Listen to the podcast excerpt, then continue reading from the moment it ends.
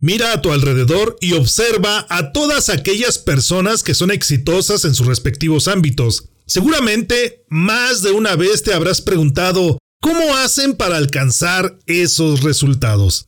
Te habrás dado cuenta que todas ellas han trabajado arduamente durante mucho tiempo para alcanzar sus metas. Lo mismo sucede con las personas que son felices. Es necesario saber y comprender primero qué es la felicidad para ellos, adentrarte en el mundo de las ciencias de la felicidad y posteriormente trabajar de manera constante para alcanzar esa visión.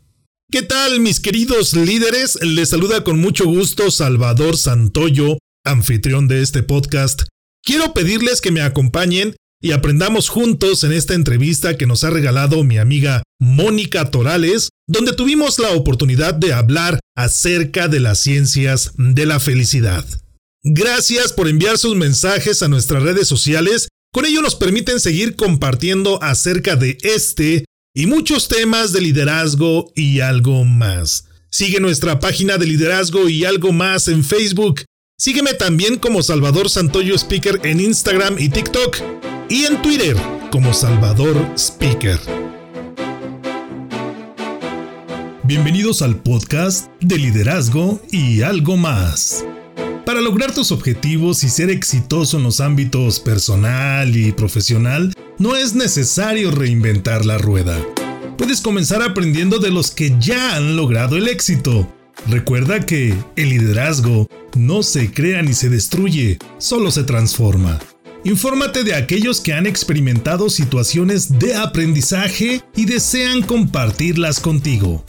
En el podcast de liderazgo y algo más, te acercamos a los expertos en temas de liderazgo y todo aquello que está relacionado con tu crecimiento y desarrollo en los negocios y por supuesto en el área personal, de tal manera que recibas información, estrategias y pasos a seguir para alcanzar el éxito. Soy Salvador Santoyo, emprendedor, líder y comunicador quiero que caminemos juntos en el fantástico mundo del liderazgo. Acompáñame.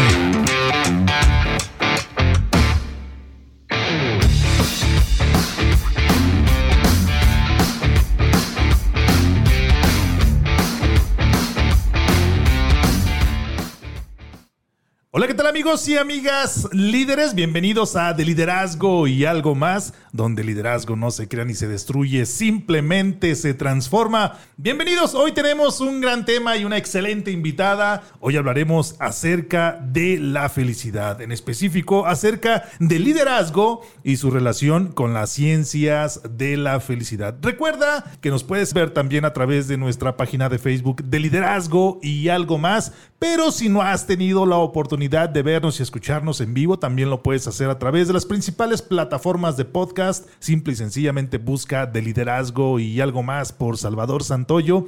Y ahí podrás ver este, perdón, podrás escuchar este y todos los episodios que hemos llevado a cabo aquí en de liderazgo y algo más. Hablando acerca del tema de la felicidad o liderazgo y su relación con las ciencias de la felicidad, hoy tenemos a una gran invitada. Quiero compartirte el currículum de la persona que hoy nos acompaña. Ella es geógrafa egresada de la Facultad de Filosofía y Letras de la Universidad Nacional Autónoma de México, especializada en estudios del bienestar subjetivo y medición de la felicidad. Es profesional en sistemas de información geográfica con más de 15 años de experiencia en la digitalización y estructuración de base de datos, capacitadora y conferencista en temas técnicos y de desarrollo humano. Actualmente labora en el INEGI en el área de cartografía básica en donde colabora en distintos proyectos además de ser parte del equipo de capacitadores de la Dirección Regional Centro. A la par ha tenido la oportunidad de formarse en temas de bienestar y desarrollo humano. Ha sido parte en el seminario de satisfacción subjetiva sobre la vida y sociedad realizado en el Instituto de Investigaciones Sociales de la Universidad Nacional Autónoma de México en el 2014.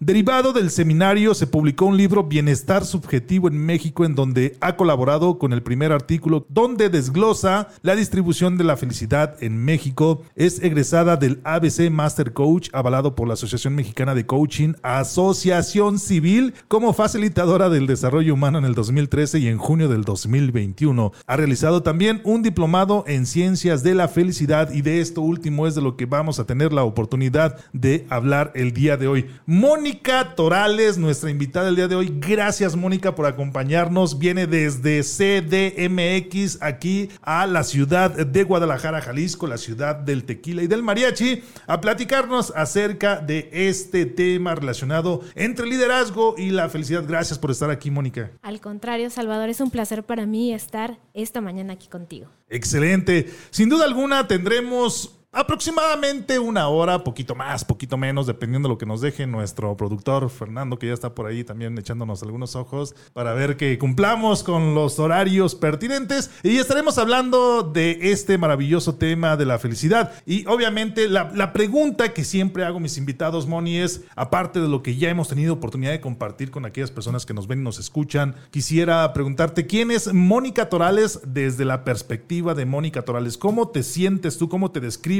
Tú? ¿Cómo te escribes a ti misma? Es una pregunta que me hago constantemente. A mí me gusta decir que soy nada. Y esto es derivado un poco sobre el proceso de coaching que tomé hace ya algunos años. Soy nada y al mismo tiempo soy todo. Soy nada porque si nos ponemos en un punto de vista existencialista, probablemente una vez que partamos de la faz de la Tierra, solamente quedará un legado, pero un legado que si alguien no lo recuerda, terminaremos siendo nada. Y al mismo tiempo soy todo porque lo que determine que quiero lograr en esta vida, si de verdad lo quiero, lo puedo lograr. Entonces, eh, eso, eso soy, soy nada y todo. Pero bueno, también debo de concretar que tengo estereotipos o características, etiquetas que todo el mundo identifica en mí, como que soy geógrafa, estoy especializada en estudios de la felicidad. También soy una runner amante del, del cerro, soy trail runner, un espacio que me ha permitido conocerme mucho y conocer mucho sobre lo que hace feliz a la gente. Corriendo se puede aprender. Y también soy una meditadora y estudiosa de, temas espirituales, amante de, todo ello. Y además los domingos por la noche vende tacos y pozole y demás. Bueno, haces de todo, Mónica, y has estudiado de todo. Eh, eres, la verdad, una persona muy preparada. Y ahorita que mencionabas acerca de, esa eh, filosofía de vida que tienes, de, que eres todo y nada, y, que hablabas de esa trascendencia que nosotros podemos dejar a las generaciones venideras. Recordé un poquito esa situación que se describe en la película de Coco, donde realmente mueres hasta que las personas en vida dejan de recordarte. Entonces, ¿cuánto tiempo queremos seguir viviendo después de, de morir. Eh, suena paradójico, pero cuánto tiempo queremos seguir viviendo después de morir dependerá de la trascendencia que nosotros podamos dejar a través de nuestros amigos, de nuestra familia, pero también a través de los hechos que nosotros logremos llevar a cabo en, esta vida. Hablas de, la felicidad, Mónica, como, como un entorno ideal, positivo, como un entorno donde se pueden eh, cultivar, yo creo que la mayoría de las relaciones positivas del ser humano, pero quisiera que nos hablaras eh, específicamente acerca qué son las ciencias de, la felicidad. Seguramente alguien que nos está escuchando ahorita asocia la palabra felicidad con, muchas situaciones y circunstancias, pero ciencias de la felicidad quizás suene un poquito, un tanto nuevo para muchas personas y entonces quisiera que nos describieras un poco más qué son las ciencias de la felicidad. Mira, Salvador, las ciencias de la felicidad es un conjunto de disciplinas que buscan llevar al ser humano a un estado de paz, de bienestar, es decir, de felicidad. En primera instancia, la, la ciencia que es fundadora de este tipo de disciplina es la psicología, en específico la psicología positiva, pero no es la única ciencia que se dedica a estudiarla. Eh, nos hemos dado cuenta que la administración, los negocios, la sociología, por supuesto, la geografía, entre otras ciencias sociales, también ya se dedican al estudio científico de la felicidad. Esto con el fin de potenciar no solamente el bienestar de los seres humanos, sino también su productividad. Una persona que está feliz es productiva y rara, en raras ocasiones ocasiones tendrá algún problema para generar algo de valor hacia la sociedad. De ahí el interés de potenciar este tipo de disciplinas. Entonces, al fin y al cabo, quien tenga que tratar con sociedades, con equipos de trabajo, serían un buen espacio para el estudio mismo de la felicidad. ¿Cuáles son algunas de las ciencias de la, de la psicología? De la felicidad, pero mencionabas que una de ellas eh, podría ser la psicología. ¿Cuáles son estas ciencias que se encargan de, estudiar este, este concepto de felicidad que tú nos compartes? Mira, la psicología positiva fue la primera, que es una rama de la psicología como tal, en estudiar la felicidad en los seres humanos. Pero una vez que se buscó la aplicación de estos estudios, migró hacia otras disciplinas como puede ser la economía. En realidad, las mediciones de la felicidad se dan a raíz de que los economistas buscan encontrar algo más que le interese a la gente producir, no solamente, por ejemplo, el Producto Interno Bruto. Se preguntaban, ¿a la sociedad realmente le interesa saber cuánto produce un país o más bien le interesa saber qué tan en estado de bienestar se encuentra la gente? La economía es una de ellas. Después migró, por supuesto, al área de negocios y administración. Los equipos de trabajo felices, con empatía, donde todo el mundo se lleva bien, donde hay un ambiente laboral positivo, eh, por supuesto que son más productivos. Entonces, ese es otro tipo de ciencia que se interesa en estudiar la felicidad. También la sociología, por supuesto, la dinámica de los grupos sociales, busca entender por qué algunos funcionan y que, por qué otros no, por qué unos son violentos, por qué otros no. Ahí también se estudia la felicidad. Y bueno, ahora como parte de, eh, dar... Eh, una primera pauta de estudios de felicidad de la, de la geografía. Eh, yo me muestro como una de ellas debido a que ahora desde el punto de vista geográfico hacemos mapas y estudios de la distribución de la felicidad, por lo menos aquí en México ya existe. Ok, digo, no, no quiero imaginarme, no puedo imaginarme un mapa de la felicidad en la República Mexicana. Me dices que ya existe, sería fabuloso que en algún momento lo, pudiéramos compartir. Igual, antes de finalizar el programa, si nos puedes compartir dónde se puede consultar este tipo de mapas, sería fabuloso poder ver en qué región del país somos más felices o en qué región somos menos y trabajar en ello, ¿no? Hablas de, algunas ciencias de la felicidad. Cuando comenzaste a hablar de la psicología, mi, mi pensamiento, mi concepto se fue a ok, la felicidad está en, la mente, ¿no? En, lo que traemos acá en la, en la cabecita, lo que, lo que podemos cosechar con base en lo que introducimos a nuestra cabecita, eso puede darnos la felicidad. Después mencionaste muchísimas otras como la economía, entonces, ah, caray, entonces la, la felicidad también está sustentada en la parte económica del ser humano.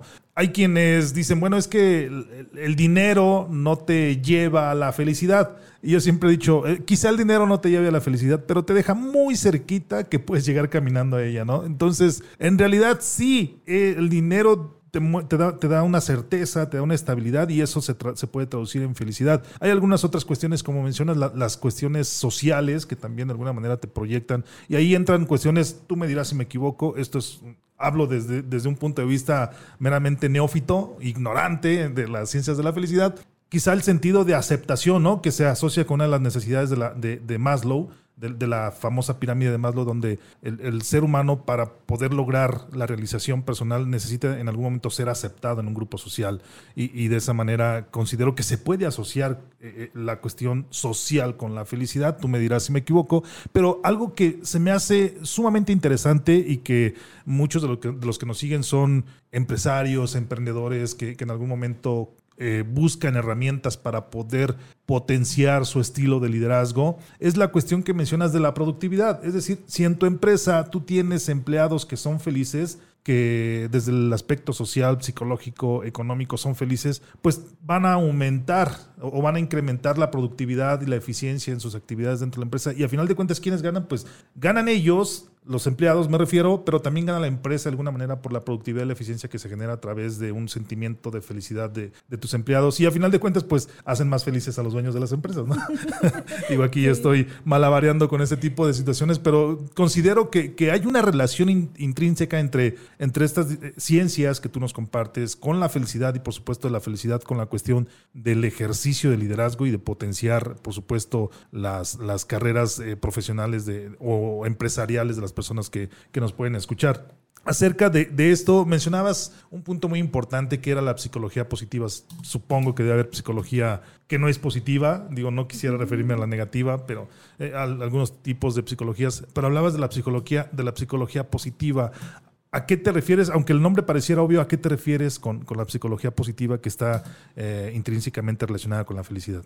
eh, qué bueno que hacemos esta aclaración porque siempre se se interpreta como positivo a, eh, bravo, vamos a festejar. Échale ganas. Ajá, y, y, suele generar rechazo en algún punto. Estás metido en un problema y dices, no, por favor, no me eches porras, no me digas échale ganas, porque ya no quiero, ¿no? Entonces, eh, hay que aclarar bien qué es la psicología positiva. Mira, desde un inicio, como tal, la ciencia de la psicología, que es una ciencia médica, se dedicaba a encontrar solución a los problemas o enfermedades que tenían los seres humanos mentales sus problemas, sus enfermedades.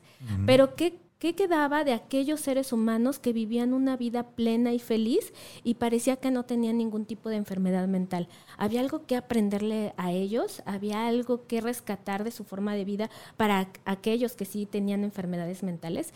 Esa fue la primera pregunta que surgió y, y en algún momento el que es el pionero en psicología positiva, Martin Seligman, pensó, a ver, no solamente se trata de hurgar en el cerebro enfermo, en buscar soluciones, hay que hurgar también en un cerebro sano, en quien vive plenamente y feliz, ¿no?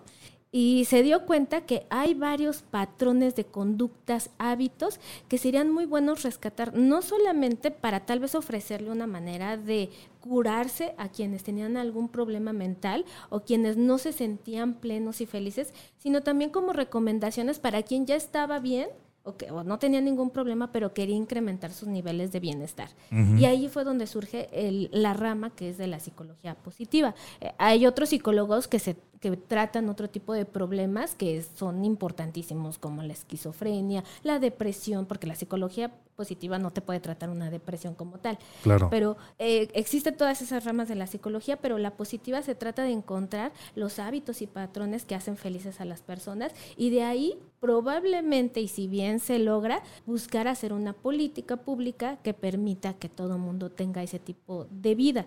Porque nos hemos dado cuenta que si bien hay mucha, muchos elementos internos que te permiten ser feliz, también el entorno lo determina. Entonces es importante saber qué hace felices a los seres humanos para después tal vez propiciar un espacio que los haga felices y a su vez ellos puedan alimentar sus propios elementos internos que los hacen felices. Ok, entonces este psicólogo que nos mencionabas, que no recuerdo el nombre, se fue... Martin Seligman. Martin Seligman se fue del lado opuesto de Víctor Frank, ya que Víctor Frank se enfocaba en las eh, eh, cuestiones como esquizofrénicas, como todo este tipo de situaciones donde eh, se enfocaba en las mentes, decías, enfermas, algo así. Ajá, o que tenían algún... No sanas. Exacto. Mentes no sanas. Que tenían algún, algo que no los hacía sentirse plenos. Ajá, y la psicología positiva es enfocarte en aquellos cerebros que, que, son sanos para poder replicar o poder generar este tipo de, de entornos, de contextos, de estimulaciones en personas que obviamente lo, llegan a necesitar. ¿Es así como lo podemos interpretar? Así es.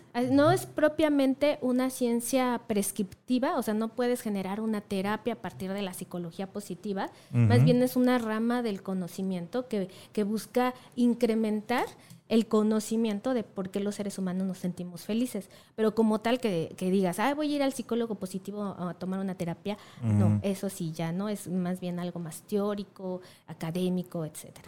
Estos resultados, eh, supongo que, que estos los que se han logrado a base de, este, de, estos estudios de psicología positiva, también mm, supongo que deben de estar publicados en, en alguna parte y se pueden consultar. ¿Y por qué te lo comento? Seguramente alguien se estará preguntando, o sea, que si yo aplico algunas de las recomendaciones que, que se han derivado del estudio de la, psicología positiva, ¿puedo llegar a sentir algún nivel de felicidad, ¿no? De acuerdo a, la práctica de este tipo de, situaciones o actividades. Sí, sí, claro. Eh, son recomendaciones que hacen los distintos investigadores sobre hábitos y maneras de actuar que han encontrado, se repiten constantemente en la gente feliz. Entonces, es muy fácil de nosotros adquirir esos hábitos a partir de, de querer y, no se necesita forzosamente estar en terapia para poder lograrlo.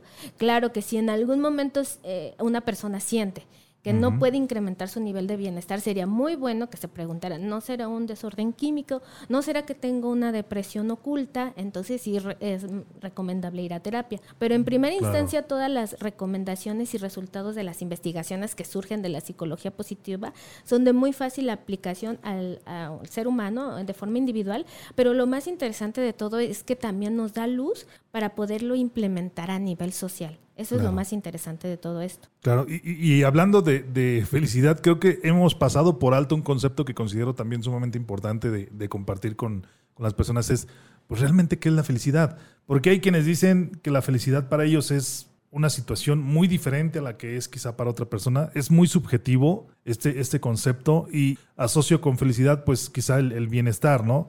Que ahorita está muy de moda esa palabra del, de bienestar, pero bueno, en los ámbitos políticos. Pero la felicidad y el bienestar son subjetivos realmente o, o cómo podemos encontrar un concepto de felicidad o de bienestar con el cual o con los cuales las personas se puedan identificar.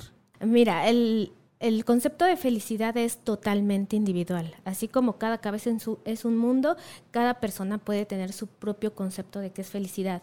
A grandes rasgos lo podríamos considerar como un nivel de paz interna. Tú estás en paz contigo mismo, es decir, te sientes exitoso en tu plano laboral, te sientes completo en tu vida familiar, etcétera. Podría decirse que estás en un estado de felicidad. No hay que confundirlo con ¿estás alegre?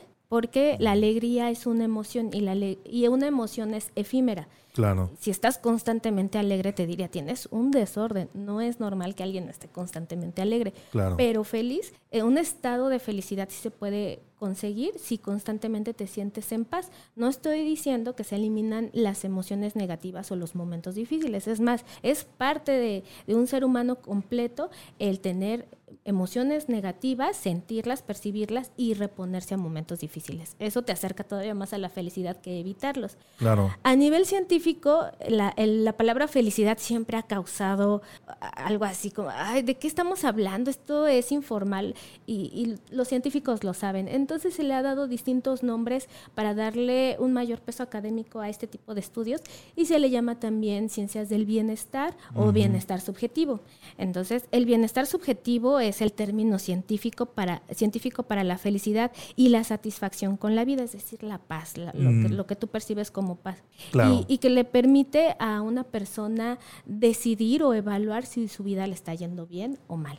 Mm, fíjate qué, enlace pudiste generar ahí de la felicidad con el éxito. Pudieran parecer, y, creo que lo son, dos conceptos diferentes, pero que de alguna manera están eh, intrínsecamente relacionados. El éxito con la, felicidad. Si eres exitoso, eres feliz, y si eres feliz es más fácil ser exitoso. Hablabas también de algunos conceptos, Moni, de el ser feliz no significa que puedas evitar algunos tragos amargos durante el camino de la vida. Eh, se te pueden presentar situaciones adversas, por supuesto, pero creo, creo desde mi personal punto de vista que si tú te encuentras en un estado de bienestar o en un estado de felicidad, te es más fácil matizar todos estos estados, ¿no? Es decir, ni lo más grave o sea, puedes llegar a transformar lo más grave en algo no tan grave, ¿no? O no tan malo. En algo que, que tú consideras eh, lo peor que le pudiera pasar a alguien más en la vida, quizá para ti te da la oportunidad de sobrellevarlo de una mejor manera si te encuentras en un estado de felicidad. Es decir, matizar todo este tipo de situaciones que te, que te logran o que te pueden sacar de frecuencia, ¿no? En algún momento dado, eh, cuando te encuentras, obviamente, en, un estado de bienestar, como mencionabas, en un estado de bienestar subjetivo. Esto me lleva a la siguiente pregunta y seguramente con tanto estudio que, que tú tienes, Mónica, acerca de, este tema. Seguramente habrá personas llamados pioneros de este tipo de temas de la felicidad, que en algún momento, como tú dices, yo creo que en la actualidad todavía una persona que, que, se dedica o que es profesional de, la felicidad, y, tú me dirás eh, es, ¿qué, qué, tan cierto es esto, quizá los ven como un poquito raros, ¿no? Diferentes, así de alguien que se dedica profesionalmente a generar un estado de felicidad o de bienestar o a propiciar un estado de felicidad o bienestar en las personas, dirás, oye, pues, ¿cómo, cómo está eso, no? Entonces, me imagino que todavía a los pioneros, que, valga la, repetición, comenzaron con todo esto, pues sí los veías como seres más raros aún, como locos, ¿no? Decías, esta persona ¿qué onda, no? ¿Qué onda con ellos? ¿Quiénes son? ¿Quiénes eran? Y, cómo es que surge precisamente esta situación? Eh, mira, te voy a contar una anécdota personal, porque llegar a, los estudios de la felicidad no, eh, no fue sencillo y menos desde el campo de trabajo de la geografía, porque yo soy geógrafa. mi raíz científica es la geografía. Y, ahora eres geógrafa de la felicidad. Exacto. Y eh, te digo sinceramente, no he encontrado a alguien más que se dedique desde el punto de vista geográfico a trabajar la felicidad. Hasta el momento no lo he encontrado. Creo que algunos lo hacen, pero de manera inconsciente. No se han dado cuenta que ellos están haciendo geografía de la felicidad. Claro. aún no lo notan.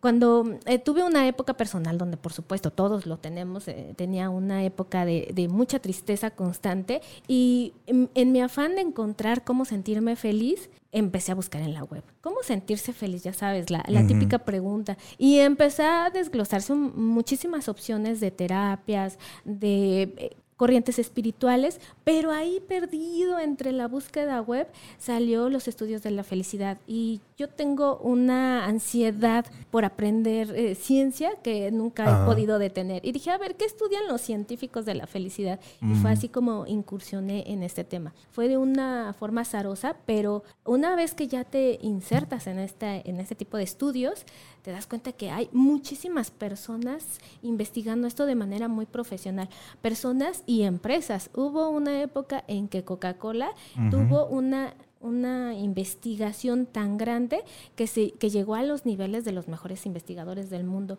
uh -huh. buscando precisamente proporcionar felicidad a sus consumidores. Y, y, y que basaron en ello una campaña de, de marketing, ¿no? Así es. Durante, no sé si continúe, pero durante mucho tiempo hablaban mucho acerca de propiciar felicidad a sus consumidores. Así es. Y, por ejemplo, Mario Alonso Pug, que es uno, un conferencista y médico cirujano español, pero que se ha dado más hacia la, a los estudios de la felicidad, él y otros investigadores crearon una corriente de psicología positiva justo derivado del plan de marketing de Coca-Cola. Uh -huh. Entonces, no solamente es desde la ciencia de las universidades, sino también las empresas ya se dieron cuenta de qué rentable es este tipo de estudios y se han generado muchos resultados. Claro. El, el, padre de la psicología positiva como tal, el origen de los estudios de la felicidad es Martin Seligman, quien se dio cuenta que teníamos que estudiar el, los cerebros sanos, los, fe, los cerebros felices. Pero también Bárbara Fredrickson eh, ha hecho muchas investigaciones que han derivado en varios libros que si ustedes lo la buscan en Gandhi o bueno en cualquier librería grande se van a encontrar Gandhi patrocínanos por favor. Ah perdón no, no debo de decir marcas no, dale, dale. en cualquier librería grande así que, que vendan cualquier eh, librería grande. así muy grande ya saben ¿no? Eh, ahí van a encontrar varios libros de ella donde ha, ha hecho una una traducción, podría decirse, de la ciencia a lo, a lo personal. Ha, ha, bajado sus estudios de tal manera que te da recomendaciones de cómo ser más feliz.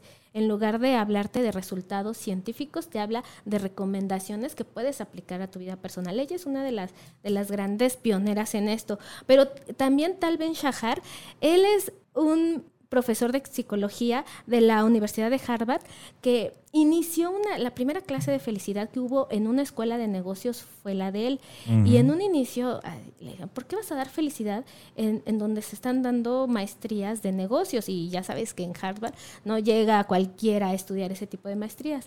Y él decía, es que la felicidad da mayor productividad y genera mejores equipos de trabajo. Llegó un momento en que su clase estaba atiborrada con más de 100, a, 100 alumnos y ha sido la clase con mayor asistencia de la universidad. Wow. De, del, y no solamente de gente que está estudiando negocios o administración, sino de otras disciplinas. Uh -huh. o sea, él es uno de los pioneros más importantes en este campo. Pero también está Richard Davidson, que es de la Universidad de Wisconsin, que junto con un monje tibetano llamado Matthew Ricard, no sé si lo conocen, van a encontrar un documental de él en Netflix, han estudiado... ¿Cómo, cómo se llama? Eh, el investigador es el doctor Richard Davidson, Ajá, pero okay. el, el, documental es del monje tibetano Matthew Ricard. Perfecto. Así, así, se llama, él, así lo encuentran en Netflix. Y se, eh, ellos dos han hecho estudios juntos de cómo la meditación te lleva a estados de paz y de felicidad, que seguramente sería la recomendación más viable hacia los seres humanos en general en cualquier parte del mundo. Es como una mm. prescripción médica, como una medicina. ¿Quieres ser feliz? Medita. Ellos han hecho importantísimos estudios y, y Matthew Ricard es considerado el hombre más feliz del mundo por las, por los resultados que emiten sus, eh, sus resonancias. Es, un nombre brillante él. Pero bueno, esto es a nivel psicología positiva. Una vez que hemos bajado la psicología positiva en el plano clínico, de, de cómo se comporta un ser humano feliz, de cómo debería de hacerlo para lograr eh, un momento de bienestar, este tipo de estudios bajaron a mediciones, es decir, ya los economistas, los sociólogos, los geógrafos, tomamos todas estas eh, recomendaciones y se empezaron a hacer encuestas y métricas sobre la felicidad ya a nivel masivo, no solamente en estudios de caso. que eso es lo que lo va convirtiendo en una, una, ciencia, ¿no? Algo que ya es medible, que es tangible, o bueno, tangible entrecomillado, ¿no? Pero que de alguna manera es monitoreable, ¿no? Así es, ya le dio característica social, porque la felicidad había quedado en estudios individuales. A lo más 10 eh, personas eh, en, un estudio de caso, 100 personas, pero ya era muchísimo. ¿Qué tal si lo bajamos ahora a mediciones a nivel naciones? Entonces, eh, ahí ya le dio mayor fuerza y se creó este ranking de la felicidad que frecuentemente se publica en los periódicos, que cada año, ¿no? México está en el lugar 23, ahora está en el lugar 50, y ahora con este nuevo presidente subió, bajó de, en el ranking de la felicidad. Es resultado de estos estudios ya a nivel masivo. Aquí em, Christopher Peterson o Edward Dinner son de los pioneros y son de quienes más resultados importantes han obtenido a nivel social. Una de las eh, cuestiones que quería compartir con ustedes y quería resaltar de lo que Mónica Torales, nuestra invitada especial, nos había compartido, es acerca de que nada se da por arte de magia y a veces nosotros Creemos que la felicidad se crea simple y sencillamente porque algo mágico sucede a nuestro alrededor o quizá en nuestro interior que nos provoca esa, ese sentimiento, ese comportamiento de felicidad. No obstante, al igual que todos los hábitos que puede adquirir el ser humano, este también se puede adquirir con base en la práctica. Y si nosotros practicamos todo este tipo de recomendaciones que se han encontrado que provocan la felicidad, de alguna manera podemos llegar a hacerlo. Y habrá aquellos puristas que digan, bueno, es que a lo mejor ya va a ser una felicidad fabricada, trabajada, estudiada. Créanme, nada se da por arte de magia. Si ahorita tú volteas a tu alrededor, aquel, aquel empresario que ha hecho muchísimo dinero en su campo fue a través de la experiencia y el conocimiento que adquirió, ya sea de manera formal e informal o a través de la experiencia de vida. Si tú volteas a tu alrededor y ves aquel eh, conferencista que está dando miles de conferencias, es porque en algún momento él se puso a preparar sus habilidades de comunicación y liderazgo, que por cierto lo puedes hacer en Toastmasters International. Busca www.toastmaster.org, pero también lo hizo preparando precisamente esos temas en los que se enfoca en sus conferencias. Si tú volteas a tu alrededor y ves aquella corredora, eh, bueno, corredora de de trail. De trail.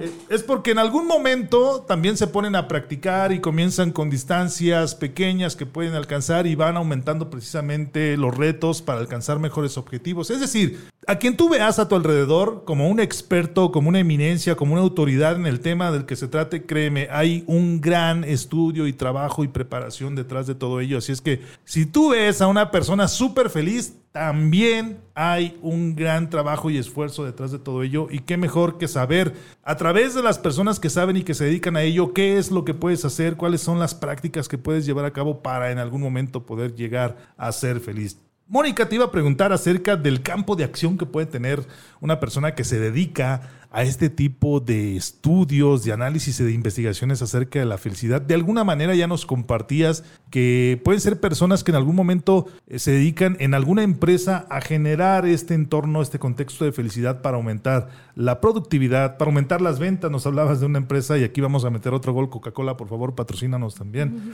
eh, donde Coca-Cola generaba una gran campaña de marketing basado ¿no? en estos estudios de, la felicidad y que a raíz de ello, decías Mario Alberto Pug, otro psicólogo o cirujano que también ya se dedica a estudiar todo este tipo de situaciones y contextos, pues de alguna manera hay un, campo de aplicación que puede ser amplio, eh, ya sea productivo, de eficiencia, de, ventas, de, marketing. Tú me dirás si, si hay algún otro campo o entorno en el cual una persona que se dedica a estudiar esto puede, puede emplearlo, puede aplicarlo. Claro que sí, hay muchos campos de acción. Es más, yo diría, en todos lados debería de haber estudios de liderazgo o de gestión de equipos positivos. Claro Mira, eh, como tal no existe un rol de alguien que se dedique a implementar felicidad dentro de una empresa. Hay un gerente de felicidad en las empresas. aunque algunas empresas han ya abierto espacios, precisamente así se llaman directores o gerentes de felicidad. Pero yo creo que eh, la verdadera aplicación de esto está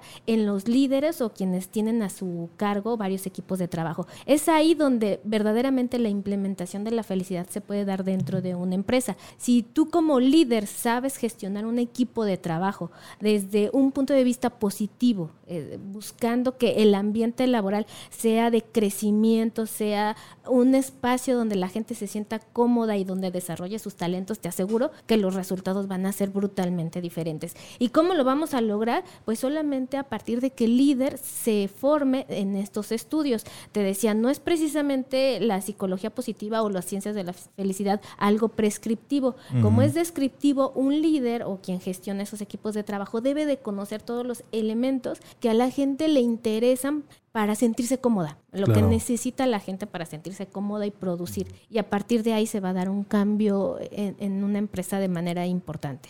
¿Qué relación tiene esto que me platicas, Mónica, con el concepto que manejábamos antes, los Happy Place to Work? Es, este tipo de empresas que son, eh, no sé si clasificadas, calificadas o, certificadas eh, como un entorno donde las personas son felices trabajando. ¿Qué, relación hay en, este tipo de, situaciones? Por lo general se clasifica como las mejores empresas para trabajar, ves que hasta hay un ranking sobre eso. Claro. Aquellos lugares donde no solamente los resultados numéricos o los resultados de la empresa se están logrando, que a las personas que colaboran ahí también eh, perciben un crecimiento personal y probablemente se genere hasta ayuda hacia el exterior, que son empresas que, que, asisten a algún sector de la población que lo necesite.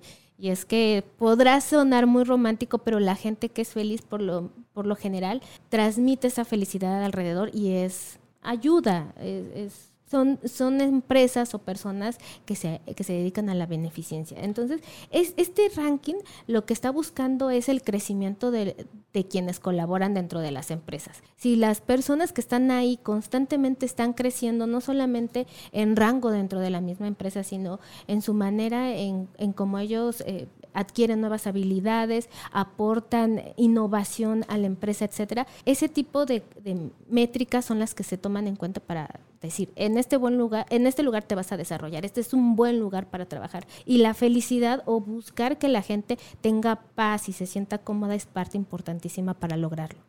Claro, este, este tipo de situaciones que tú nos compartes de generar un, entorno de felicidad dentro de una empresa, como ya lo hemos repetido en, varias ocasiones durante este programa, pues provoca una mayor eficiencia y productividad de los empleados, por supuesto, pero esta cuestión que mencionabas, donde las empresas se involucran en los problemas sociales que existen en su entorno, en su contexto, de alguna manera también genera una conexión con la marca, es decir, si yo veo que una empresa, cual, cualesquiera que sea, eh, se preocupa por alguna necesidad en específico que está sufriendo en ese momento la sociedad, yo como... como persona que se encuentra como, como eh, expectante, como, una persona que está viendo lo que está sucediendo y cómo está recibiendo ayuda de una empresa de este tipo, me genera una conexión con, la, con, la, marca. Y estoy seguro que si un empleado ve ese tipo de comportamientos fuera de la, de la empresa, también le genera un sentido de pertenencia, ¿no? un, belonging, un yo me pongo la camiseta por la empresa porque la empresa se la ha puesto en ocasiones cuando la sociedad o, yo mismo como empleado lo he necesitado, ¿no? Creo que e eso se puede generar.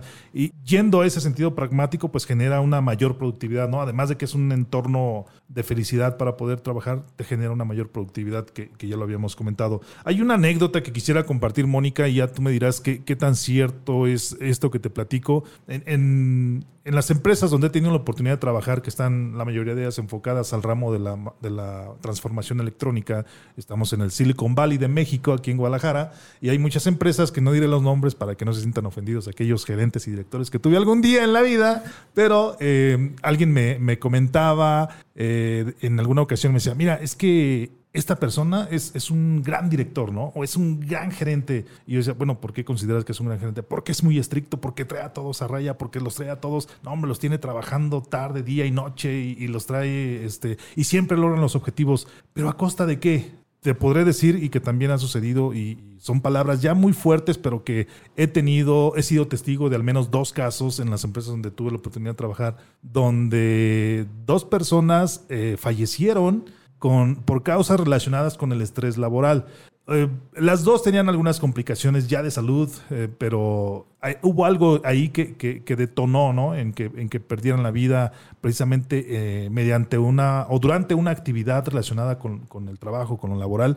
Pero te das cuenta hasta qué punto puede llegar el estrés laboral, el no estar feliz en el lugar donde trabajas, no estar haciendo lo que a ti te gusta y, lo que puede provocar de manera indirecta una persona de este tipo, ¿no? Donde todos eh, quizá no la odien porque no lo aceptan, pero tampoco, tampoco la respetan como, como tal, ¿no? O más bien la respetan por temor, ¿no? Pero no, no por que sea un líder, como tú dices, un líder positivo, un líder que genere un entorno de, no estrés, de felicidad, de bienestar. Eh, esta situación también es evaluada, clasificada por, este tipo de, de, profesionistas que se dedican a, la felicidad. Sí, sí, claro que sí. En ocasiones... Eh, si, no, si se nota que hay mucha rotación de personal, si hay un foco rojo, por ejemplo, una muerte debido al estrés laboral que podría clasificarse como muerte laboral. Si existen focos rojos, por supuesto que entra, podría entrar ahí un gestor de la felicidad, alguien, un consultor que busca qué es lo que está sucediendo en el área de recursos humanos propiamente. ¿Y esto que venga de la misma empresa o que venga de alguna entidad? lo eh? mejor sería alguien externo, como tal sería lo mejor, porque alguien interno está metido en la misma dinámica, alguien externo que note qué es lo que está sucediendo.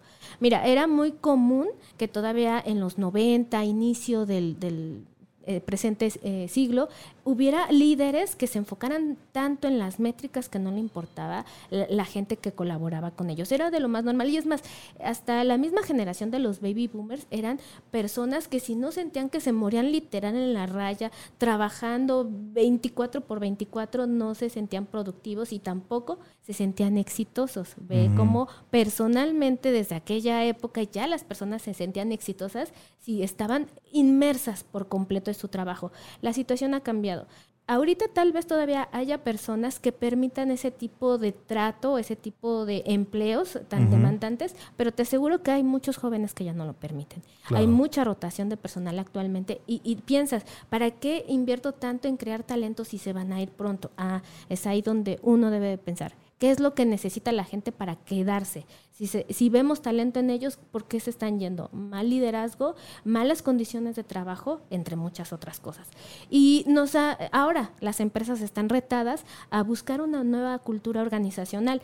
No te quiero platicar cómo va a quedar la situación después de pandemia, porque ahora que hemos salido de las oficinas y que hemos visto que podemos administrar tu tiempo, difícilmente podremos regresar a oficinas, estar totalmente encerrados, sin tener disponibilidad para hacer nuestras cosas personales y tal vez después dedicarnos al trabajo. La situación está cambiando muchísimo y esto ya venía desde hace unos años y por ello el cómo proporcionamos bienestar a los empleados, a los colaboradores dentro de las empresas. Y ahí es donde entra la gestión de la, de la felicidad.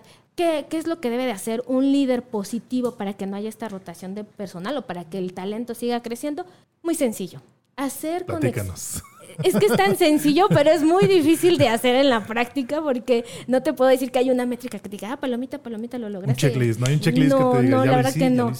esto es como el amor. ¿Cómo, eh, calificas que alguien está enamorado? Ah, hace esto y esto. Es, es muy diferente. Lo mismo sucede, pero bueno, vemos resultados y a partir de ahí, ok, está funcionando o no está funcionando. ¿Qué hace un líder positivo? Conecta a través de las emociones con sus colaboradores. No se trata solamente de, te estoy dando el mejor sueldo del mercado, te estoy dando el mejor horario, te estoy dando las mejores prestaciones. Se trata de, te escucho, entiendo tus necesidades y tal vez tu necesidad es tener disponibilidad de tiempo.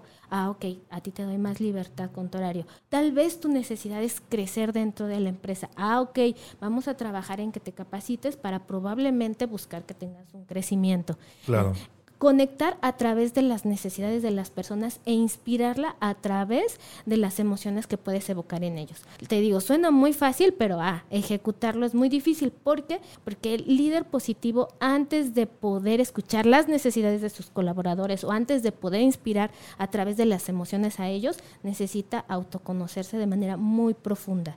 El tener una buena gestión emocional, es decir, el tener inteligencia emocional, te permitirá ser un mejor líder y por lo tanto tener mejores resultados dentro de tu empresa. Que ahí es donde nos metemos en camisa de once varas, porque a veces no somos capaces ni de reconocernos a nosotros mismos, mucho menos de poder reconocer las necesidades de tus colaboradores para poderles generar un contexto donde ellos se sientan a gusto, se sientan cómodos. Yo te puedo decir en muchas anécdotas personales que, que me tocó vivir durante mi gran eh, carrera de, de, Godines, eh, donde, no sé, mi horario de entrada era a las 8 de la mañana y mi horario oficial de salida podría ser, te platico yo, a las 5 de la tarde pero casi nunca salíamos a las 5 de la tarde, siempre andaba saliendo un poquito más tarde. Lo peor de todo es que si tú salías a eso de las 7 y salías así como con pisadita de gato, que nadie te viera, que nadie te, escuchara y te sentías mal, o sea, ya personalmente decías, chin, me estoy yendo muy temprano, ¿no? Cuando tu hora de salida oficial era a las 5 de la tarde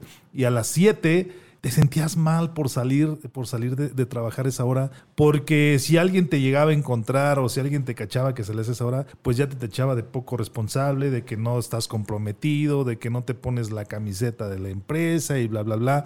¿Y qué es lo que muchos hacen? Bueno, entonces me voy a las 8 o me voy a las 9 de la noche para que vean que estoy comprometido, ¿no? Pero imagínate en una ciudad como, como Guadalajara y seguramente podrá suceder en, en, ciudades grandes como Ciudad de México, como Monterrey, donde el tráfico pues es, es sumamente complicado. Tú sales a las 8 o 9 de la noche de trabajar, pierdes una hora mínimo de, eh, en tráfico, llegas a las 10 de la noche a tu casa. Eh, lo menos que quieres es eh, a veces convivir y, volver a, o gastarte las pocas energías que te quedan. Quieres llegar y tirarte al sofá o, tirarte ya a descansar o, no sé, distraerte con algo. Entonces pierdes mucho contacto con la familia, pierdes mucho contacto con tu amigos, pierdes contacto con aquellas actividades, con aquellos hobbies que a ti te gusta realizar, además de lo que realizas profesionalmente. Entonces, esto de manera directa o indirecta te está provocando una infelicidad, no estás siendo un empleado feliz. Entonces, creo que lo que tú mencionas acerca de cómo va a cambiar todo este contexto que estamos viviendo a través de, de la pandemia y del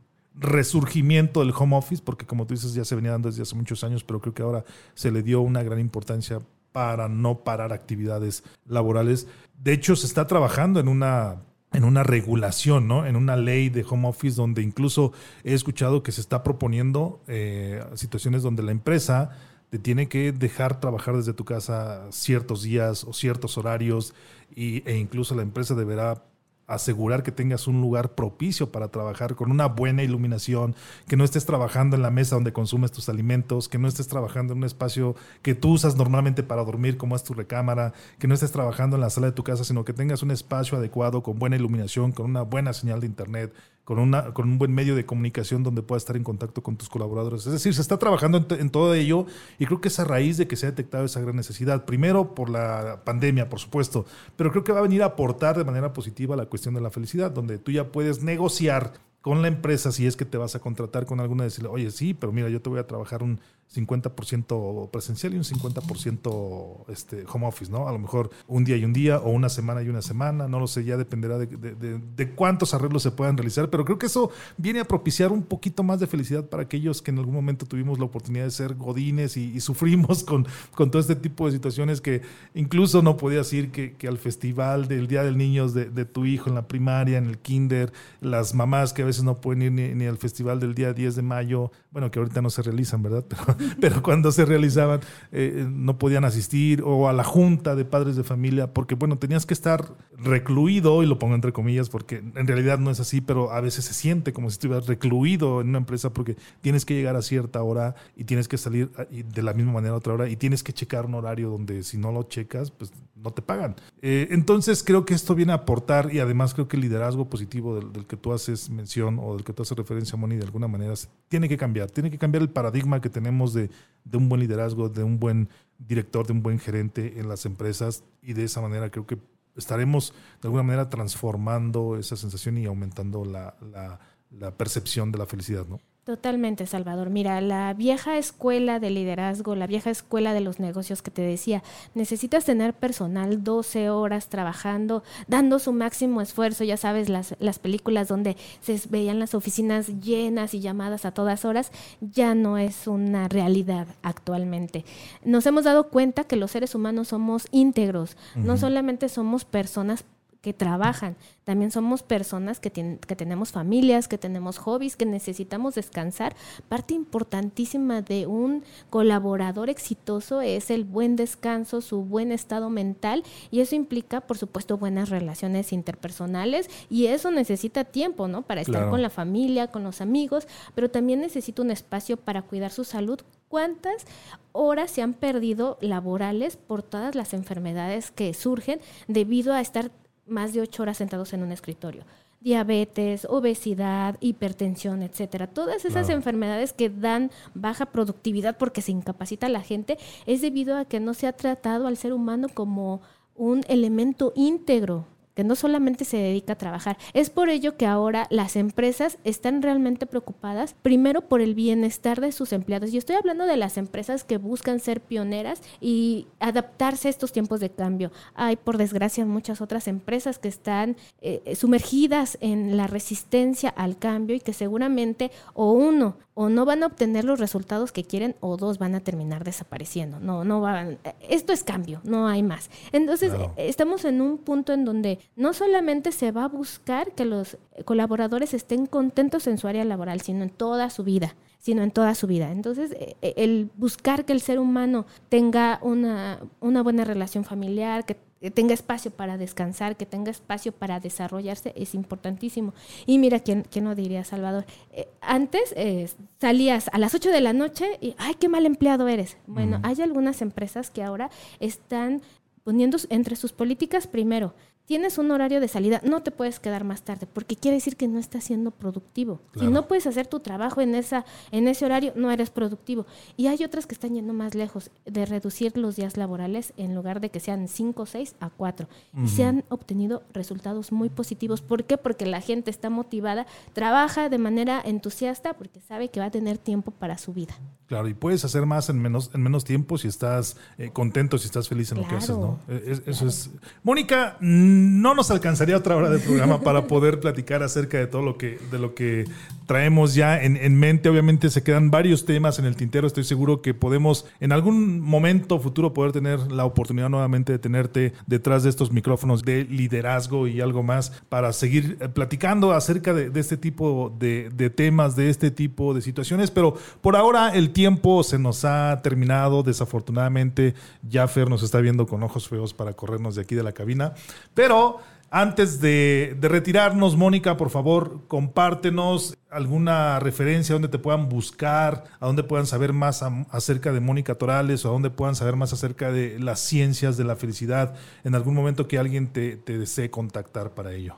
Mira, no suelo ser eh, muy pública que se diga, pero me encuentran en Facebook como mónica.torales.12 porque vemos varias Mónicas Torales. Pero si quieren eh, saber dónde están los mexicanos más felices, vayan al libro que se publicó por el Instituto de, de Investigaciones Sociales, que es gratuito. Buscan es, eh, la página de internet del Instituto de Investigaciones Sociales.unam.mx. Ahí están los libros que se publican y es Bienestar Subjetivo en México. Ahí está un pequeño artículo que hice y ya están los primeros mapas con la distribución de la felicidad y otras eh, variantes como productividad y Producto Interno Bruto, entre otras cosas. Excelente, ahí podemos entonces encontrar ese mapa de la felicidad del que nos platicabas. Muy bien. Amigos, recuerden que a un servidor lo pueden encontrar en redes sociales como Salvador Santoyo Speaker. Me puedes encontrar en Facebook, en TikTok, en Instagram. Me encuentras también en Twitter como Salvador Speaker. Este programa lo puedes encontrar en Facebook como de liderazgo y algo más. Lo encuentras también en las principales plataformas de podcast, también de la misma manera como de liderazgo y algo más. Mónica, muchísimas gracias por acompañarnos. Ha sido fascinante estar hablando de este tema de la felicidad. Y amigos y amigas, líderes, gracias por conectarse. Recuerda que nos vemos y nos escuchamos la próxima semana. Recuerda, esto fue de liderazgo y algo más donde el liderazgo no se crea ni se destruye, simplemente se transforma. Adiós.